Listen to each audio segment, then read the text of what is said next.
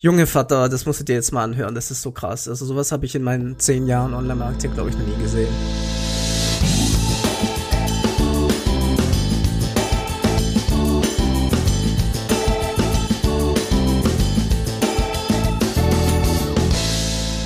Okay, heute wurde ja eine neue Frage gestellt. Bei iTunes haben wir eine Bewertung bekommen. Vielen Dank dafür. Ich glaube, die war sogar 5 von 5 Sternen. Und da wurde die Frage gestellt, ja, wir sollen mal ein bisschen was erzählen, weil wir das mal angesprochen haben in der Folge, wie man Google Ads nutzen kann für Mitarbeitergewinnung, Recruiting. Cooles Thema. Absolut cooles Thema, ja. Ich habe jetzt gerade von einem Kumpel gehört, der hat einen neuen Job über, der, der hat wirklich auf so eine LinkedIn-Nachricht geantwortet. Ich glaube, die von, von einem Job-Recruiter rausgeschickt wurde.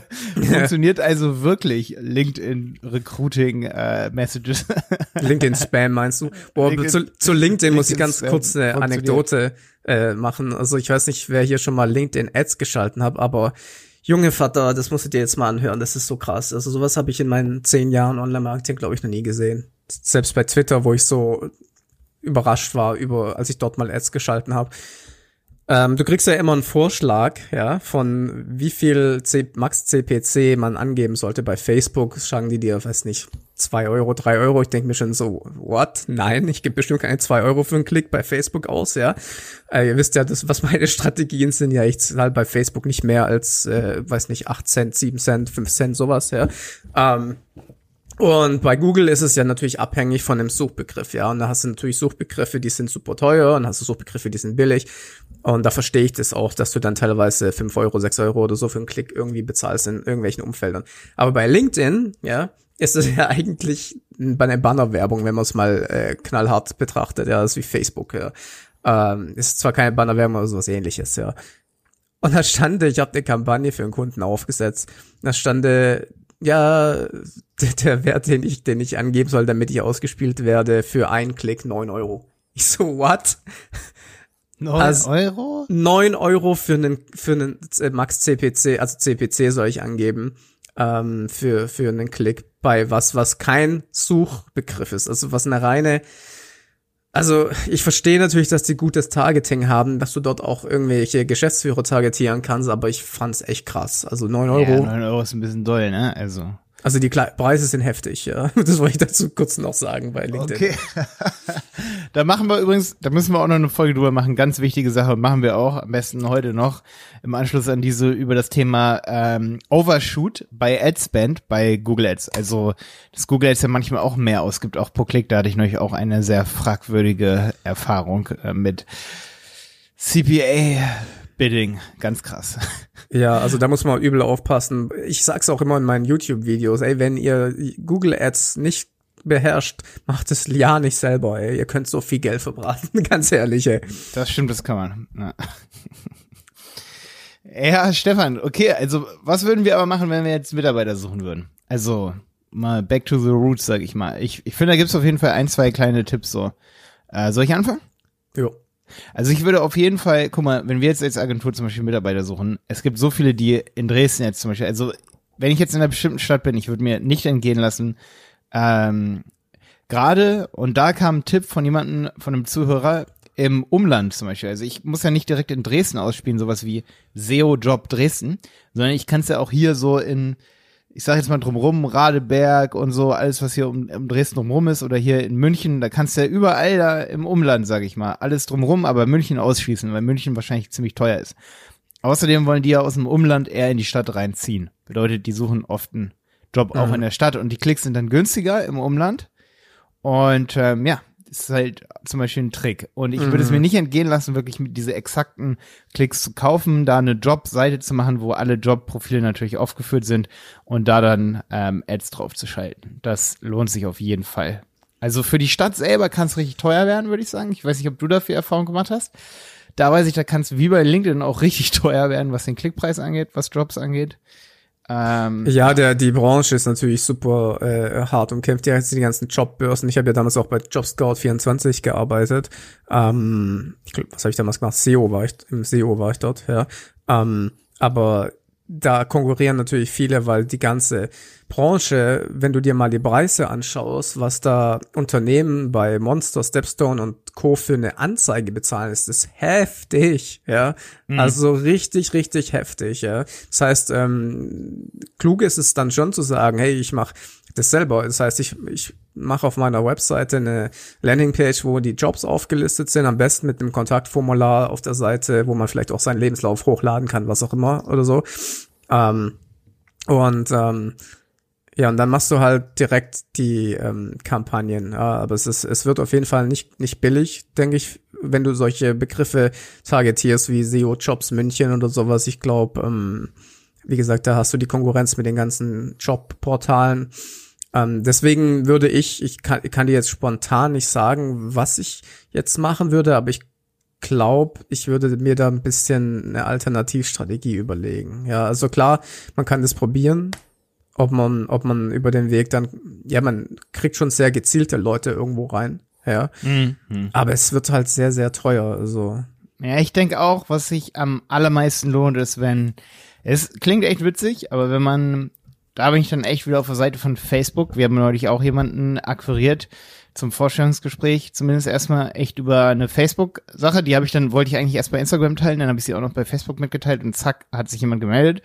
Ähm, es lohnt sich auf jeden Fall, wenn man ein Video macht, wo man echt hinter die Kulissen auch mal gucken lässt vom Unternehmen. Das kann ja auch auf alle Jobprofile passen und die Profile sind dann erst irgendwie hinterlegt, dass man da sich eine Strategie ausdenkt, dass man nicht 100 Videos zu 100 verschiedenen Jobprofilen machen muss, wenn man ein großes Unternehmen ist und dann auf Facebook eher was macht. Also ich würde, gebe ich hier ganz ehrlich zu, bevor ich Google Ads schalten würde, würde ich ein Video machen für Facebook, würde eine Landingpage auf jeden Fall reintun mit den Jobprofilen, ein Video aber über das Unternehmen an sich, da haben wir gestern auch wieder eine, eine Diskussion drüber gehabt, gerade jetzt auch in der Corona-Krise, sage ich mal, wechseln natürlich viele das Unternehmen. Jetzt geht richtig Rabatz los, gerade was Kurzarbeit und so angeht, ne, dass viele sagen, okay, habe ich keine Lust drauf, suche was anderes.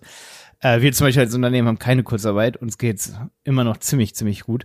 Und ähm, ich glaube, dass da viele den Job wechseln werden. Das ist erstmal Punkt eins. Und Punkt zwei ist, wenn ich, wenn ich dann auf Facebook was sehe, was irgendwer anderes in, also ich glaube, auf Facebook geht's viel schneller, als wenn ich jetzt wirklich dann, ja, als hm. wenn ich darauf ranke bei Google Ads und dann nicht Deswegen, wirklich weiß, was ich einstellen ja. soll und erstmal lange testen muss. Das sehe ich genauso, das habe ich gemeint. Ich glaube, du kriegst ähm, Du kannst ja bei Facebook auch relativ gut targeten. Er hat den Job äh, äh und so weiter ähm, verloren. Ich weiß nicht, ob man das targetieren kann. Ja, ja ähm, ist schwierig. Das stellt ja auch so erstmal niemand bei Facebook. Ja, ja, ne? klar. Nee, aber ähm, du, du weiß nicht, also du wirst auf jeden Fall mehr Leute darauf kriegen ähm, und du kannst schon relativ gut targetieren dann auch. Ähm, bei Facebook und es wird wahrscheinlich günstiger werden als Ja, Google vor allen Dingen, wenn man hinter die Kulissen schauen lässt und wirklich die Jobanzeige attraktiv macht, dann ist es wirklich so, dass man muss ja gar nicht immer 100% die Zielgruppe in dem Fall erreichen, sondern mhm. irgendwen, der irgendwen auch kennt.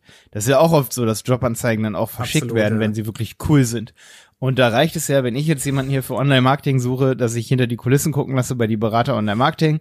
Ähm, ich habe übrigens in meinem wenig Zeit für Effekt Podcast über alle Jobprofile, wo, wo wir momentan jemanden brauchen, habe ich ähm, Folgen gemacht, die wir rausschicken, damit wir nicht immer wieder erklären, was, was die Inhalte dieses Jobs sind, damit die Leute sich einfach schon vorher vorbereiten können. Aber das ist, das ist übrigens eine mega coole Idee mit dem ähm, eine Werbeanzeige bei Facebook schalten, die nicht auf den Job geht, sondern auf die Leute, die jemanden kennen, der einen Job sucht. Das ist ja me mega genial, ja.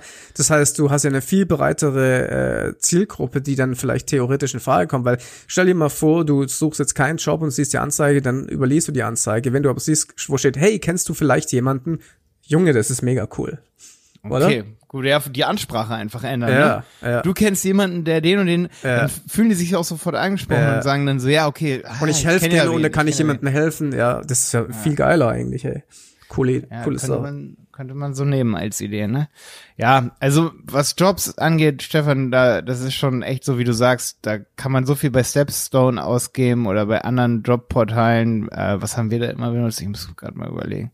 Habe ich vergessen den Namen, aber das ist einfach so, ich glaube, was richtig erfolgreich sein kann, ist, wenn man da selber ein cooles Video auf jeden Fall liefert oder ein Podcast, wo man die Jobprofile mal reinspricht, sage ich mal, die es im Unternehmen gibt bei einem.